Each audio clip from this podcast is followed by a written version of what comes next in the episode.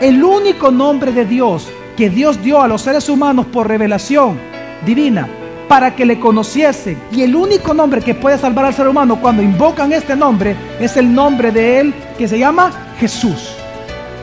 Bienvenido a Gracia y Verdad, un espacio donde aprenderemos sobre la palabra de Dios a través de las prédicas del pastor Javier Domínguez, pastor general de la iglesia Gracia sobre Gracia. En esta ocasión con el tema ¿Cómo convertirnos en un hijo de Dios? Parte 2. Segunda pregunta, entonces, ¿quiénes son los que se convierten en hijos de Dios? ¿Quiénes son? ¿Cómo alguien se puede convertir en un hijo de Dios? ¿Qué dice el, qué dice el apóstol Juan? ¿Quiénes son los que se convierten en hijos de Dios? ¿Los que qué? Los que reciben a quién?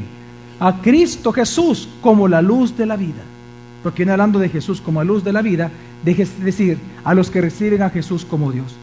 Y esto me lleva a una pregunta muy importante dentro de este punto, a algo que espero que podamos entender porque se ha convertido en un fetichismo. Dice el apóstol Juan, pero a todos los que lo recibieron, la pregunta es, ¿qué es recibir a Jesús como Señor y Salvador personal? ¿Acaso recibir a Jesús como Señor y Salvador personal es hacer una oración de manera fetichista porque estamos de acuerdo en lo que esa oración dice acerca de Jesús? Eso es lo que nos hace a nosotros hijos de Dios. Es que la Biblia lo que enseña que recibir a Cristo Jesús no es hacer una oración con la cual sí estamos de acuerdo en lo que dice, sino que recibir a Jesús como Señor y Salvador, dice el apóstol Juan, es creer en el nombre de Él. Dice a los que le recibieron, coma, a los que qué, creen en, pero ¿en qué hay que creer? En el nombre. Y voy a explicar por qué en el nombre.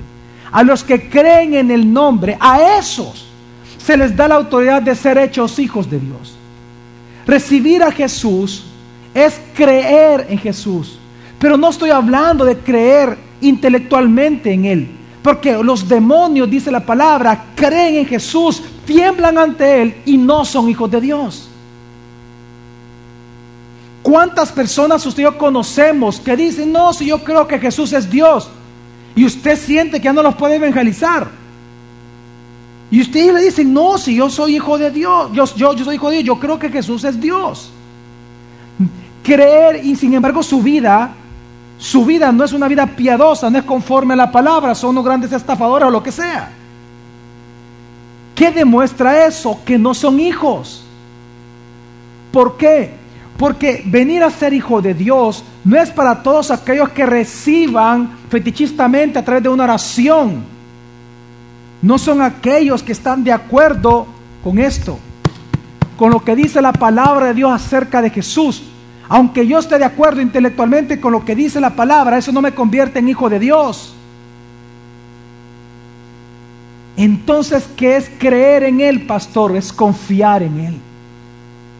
Cuando dice la palabra, la palabra creer, lo que significa aquí es confiar. Es cuando usted confía tanto en Jesús, que Él es Dios Salvador, que entonces sus acciones lo llevan, el, el creer que solo y solo es Dios Salvador, automáticamente esa confianza en Él hace que usted deseche, quiebre, aparte bote a la basura todo aquello que antes para usted representaba un camino de salvación. Porque usted solamente confía en Jesús, su Salvador. No se trata de hacer una oración únicamente. Yo no tengo nada en contra de la oración, conste. La oración es muy preciosa. La oración que muchas veces se ora en las iglesias. Pero hacer la oración por hacerla, sin arrepentimiento de pecado y sin fe y confianza en Jesucristo, no sirve de nada. Si no hay arrepentimiento de pecado, si no hay fe en Jesús, usted puede orar la oración más preciosa del mundo y no sirve de nada. ¿No se acuerdan que a eso se refirió Jesús cuando dijo a la mujer samaritana, vosotros adoráis en aquel monte, pero no sabéis lo que están adorando. A la samaritana Jesús le dijo algo, Porque hoy es el tiempo que Dios anda buscando oradores que le adoren como espíritu y en verdad, con la confianza. ¿Qué es lo que pasa con los judíos? Por eso es que los judíos querían matar precisamente a Pablo y luego a Juan y a otros más. Porque ellos comenzaron a decir, por sobre todo los helenistas, abrazaron los judíos que se convirtieron al cristianismo siendo helenistas, es decir, precisamente bajo la cultura griega, ellos rápidamente entendieron que ya no era necesario adorar a Dios dentro del templo de Salomón, el templo de Herodes, ya no era necesario. Que Dios ahora, en Cristo Jesús, cuando se creía, aunque los judíos iban a, iban con sus becerritos, iban con los palominos, iban con sus panes de cebada a ofrendarlas, ellos sabían que no tenían que presentar esa ofrenda porque Jesús era Dios. Entonces ellos lograron entender que la adoración que Dios anda buscando ahora en los seres humanos ya no es una adoración en templos, ya no es en el monte Jesirim como querían los samaritanos, sino que es una adoración de dónde? Del Espíritu. Cada uno de nosotros ahora somos el templo de Dios. Amén. Por lo tanto, no se trata de hacer una repetición de una oración en la cual yo estoy de acuerdo en lo que dice, porque eso no me salva es cuando yo deposito mi confianza en tal manera en Jesús, que entonces yo aparto de mi vida todo aquello que representa un modo de salvación. Es decir, ¿quién viene a ser hijo de Dios? El que confía en Él como Salvador. Por lo tanto, es que, por eso es que Juan dice, mas a todos aquellos los que le recibieron, ¿qué recibir? A los que creen en su nombre, se les dio la potestad de ser hechos qué? Hijo. Una pregunta, ¿qué tenemos que creer del Hijo? Que Dios, pero ¿qué dice el versículo? A los que creen en qué? En su nombre. A los que creen en su nombre. ¿Cuál es el nombre que se le asignó al Hijo cuando encarnó? Jesús. ¿Por qué hay que creer en el nombre de Jesús, pastores? Es lo más interesante. Porque el nombre de Jesús es el nombre que es sobre todo otro nombre. Pero ¿a qué se refiere eso la Biblia?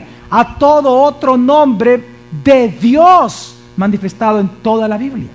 Es decir, el único nombre de Dios que Dios dio a los seres humanos por revelación divina para que le conociesen y el único nombre que puede salvar al ser humano cuando invocan este nombre es el nombre de Él que se llama Jesús. Y este nombre está por encima de cualquier otro nombre. ¿Por qué? Porque ningún otro nombre de Dios salva. ¿O acaso aunque usted este día, todo el día pase invocando a Jehová que no, usted se va a salvar? No. Aunque usted comience a, invocar el nombre de Jehová Rafa, Jehová Makadeshen, Adonai Elohim Sebaot, Jireh, Nisi, todos estos nombres y atributos y calificativos de su nombre, aunque usted los invoque, no, usted no se salva así como ninguno del Antiguo Testamento se salvó de esa manera. ¿Por qué? Porque el nombre que se le dio al Hijo, para que creyendo en ese nombre la gente se convirtiera en hijo, precisamente es el nombre de Jesús. ¿Por qué? Porque significa Dios que salva. El nombre de Jesús significa Dios salvador o Dios salva, o no se acuerda lo que le dijo el ángel a María. Y le pondrás por nombre Jesús porque Él salvará al pueblo de sus pecados. ¿Qué implica, pastor, creer y confiar? Que la palabra es confiar, no creer intelectualmente, es, aparte de creer intelectualmente, confiamos en espíritu, confiamos directamente en el nombre. Pastor, ¿qué implica confiar en el nombre de Jesús? Lo que implica es que usted entonces cree, acepta, declara, entiende y confía en todo aquello que dice la Biblia acerca de Cristo Jesús, que Él es. Es decir, que usted cuando confía en el nombre, usted lo que está confiando, porque el nombre de Dios manifiesta todo el carácter de Dios. Usted entiende cómo es Dios por su nombre. Entonces cuando usted confía en el nombre, usted lo que está confiando es lo que Jesús es, que Él es su paz, que Él es admirable, que es el consejero, que Él es Dios misericordioso, Dios bueno, Él es su estandarte, Él es su escudo, su torre fuerte, su castillo, su libertador, su salvador, su Señor. Amén. Cuando usted cree en el nombre de Él, usted cree todo esto acerca de Él. Pero no solamente lo cree, sino que confía que Jesús es eso y por lo tanto deja a un lado todo aquello que no es así. ¿Y cómo es posible que hay personas, por ejemplo, cuántos dicen creer que Jesús es su Salvador, Pero hasta la fecha, hasta el día de ahora, siguen tratando de justificarse por métodos humanos. ¿Cuántos pueden llegar a decir, no, es que yo ya acepté a Cristo, yo ya lo recibí como Señor y Salvador? Sí, pero sigues confiando en sacramentos para tú salvarte después. Sigues confiando en una comunión, sigues confiando en acomulgar, sigues confiando en una oración a santos para que luego te salven a ti. No te engañes, tú no confías en Jesús como tu Salvador. Tú crees que Él es Salvador, pero no confías en Él. No eres hijo. Crees intelectualmente, pero no confías en Él. Porque la confianza implica soltarse, lanzarse al precipicio, sabiendo que Él es tu Salvador. Pero mientras tengas agarrado otra cosa, un santo, lo que sea, una santa, una imagen, una oración, las tres de la tarde, el Sagrado Corazón de Jesús, un rosario. Mientras tú te mantengas atado a eso, tú no eres hijo. Tú no has confiado en Jesús como tu Salvador. Tú crees que lo es, pero no confías. Hasta que te sueltes, te vas a dar cuenta que ahí confiaste en Él. ¿Cuántos dicen que Jesús es su Salvador? y siguen buscando a través de las buenas obras ganarse el cielo. Dentro de los mismos cristianos evangélicos. Que piensan que a través precisamente de las buenas obras es lo que Dios les va a, a ellos a avalar para entrar al cielo. ¿Cuántos pueden decir que Jesús es su Señor y sin embargo no les interesa absolutamente nada conocer la voluntad de su Señor? ¿Por qué, pastor? ¿Dónde Dios manifiesta de manera escrita su voluntad? En la palabra. Usted dice que Jesús es su Señor, pero si a usted no le interesa conocer la voluntad de su Señor, a la cual usted está sujeta, entonces usted no es hijo. No se engañe, no venga a decir que Jesús es su Señor cuando usted quiere vivir como usted quiere, hombre. No se llene la boca. ¿Qué dice eh, primera carta de Juan? Lo leímos 3.10.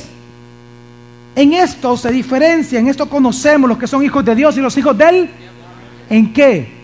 El que no practica la justicia de Dios no es hijo de Dios. Punto. Es que sabe qué significa que Jesús sea nuestro Señor, que nosotros somos sus esclavos. ¿Y qué hace el esclavo? Su voluntad. El esclavo que es lo único que hace todo el día, la voluntad de su Señor. Pero si usted ni siquiera está interesado en conocer la voluntad de su Señor, no venga a decir que usted es un esclavo de Cristo. ¿Cuántos, por ejemplo, se llenan la boca diciendo que Jesús es su Señor? Y por ejemplo, un ejemplo, uno de los más gráficos, no diezma ni ofrendan, no le interesa. Es más, se jacta de no hacerlo. ¿Sabe que esa arrogancia, esa arrogancia por el pecado, lo único que demuestra es que Jesús no es su Señor? ¿Cuántos dicen, por ejemplo, que Jesús dicen creer que Jesús es su, es su protector, es su proveedor, y todavía siguen confiando la suerte de sus vidas a amuletos. No te llenes la boca de decir que Jesús es tu protector cuando tú confías en una herradura en tu casa, que eso te va a traer suerte y protección a tu casa. No vengas a decir que Jesús es tu protector y tu salvador y tu torre fuerte cuando tienes una imagen y tu confianza está en esa imagen en tu casa.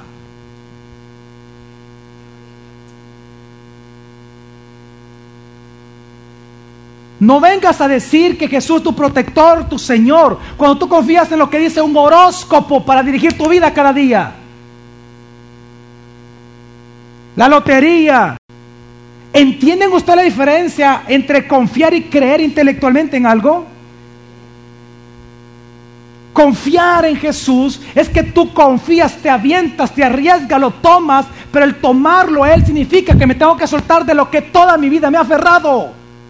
Entonces yo me agarro de Él y dejo a un lado las imágenes, los escapularios, las camándulas, las cuentas de rosario, los amuletos, los fetichismos, las, las, eh, eh, todas aquellas cosas, las patas de conejo, las cerraduras, todo aquello que en algún momento a mí me dice que eso es mi salvación de cada día.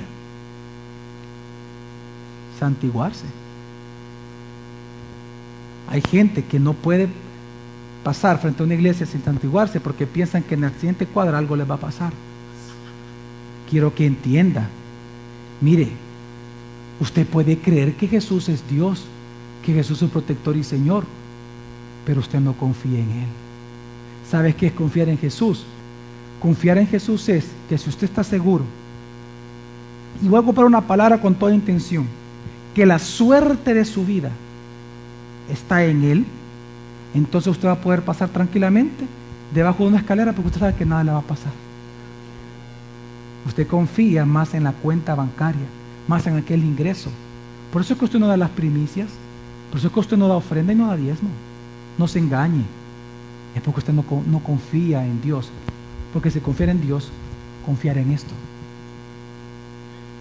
Confiar en la palabra. En que Dios hace lo que dice su palabra. Así que por eso es que el apóstol, el apóstol Juan dice eso. El apóstol Juan comienza a decir entonces que todos aquellos los que creen, los que reciben, es decir, los que creen en su nombre, esos son hechos de Dios. Pero los que no confían en el nombre, no creen en el nombre, no son hechos de Dios. Lamentablemente, por ejemplo, ¿cuántos hoy en día también siguen diciendo, no, es que Jesús es mi Señor, Él es mi paz, es mi proveedor? Y no están dispuestos a mantenerse puros esperando hasta que Dios le mande su pareja.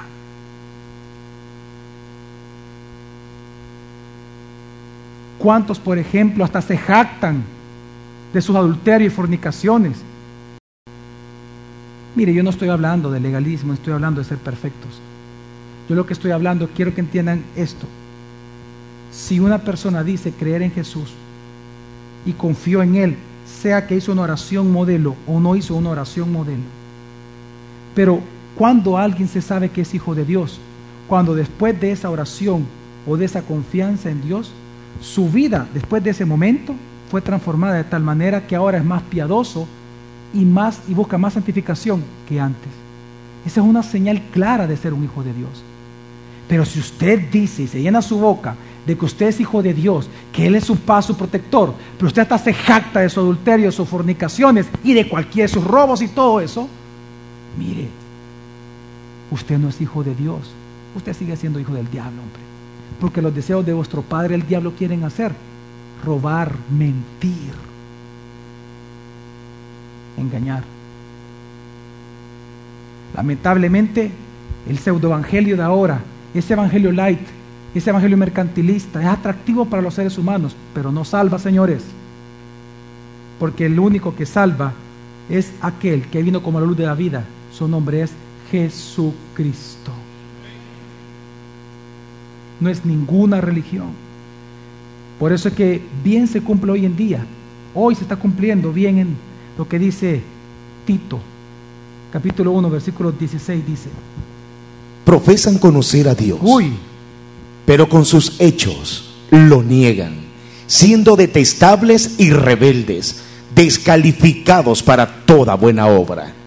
Quiero decirle que o usted confía en Jesús o no confía en Él. O está frío o está caliente. O es hijo o no lo es. No hay términos medios. O es hijo o no lo es. Por lo tanto, ante la segunda pregunta, pastor, ¿cómo nos convertimos en hijos de Dios? Usted y yo nos convertimos en hijos de Dios no cuando estamos de acuerdo, declaramos públicamente de lo que estamos de acuerdo intelectualmente con respecto a Jesús, sino que nos convertimos en hijos de Dios cuando, estando de acuerdo intelectualmente en lo que dice la Biblia acerca de Cristo, confiamos en Él y que solo Él, Él es Dios salvador y suficiente para toda mi vida eternamente. Cuando usted confía en Él, de esa manera usted viene a ser hijo de Dios. El día de mañana continuaremos aprendiendo más sobre este tema. Gracia y verdad con el pastor Javier Domínguez. Es una producción de la iglesia Gracia sobre Gracia. Puedes encontrar más recursos como este en nuestra página web, graciasobregracia.org.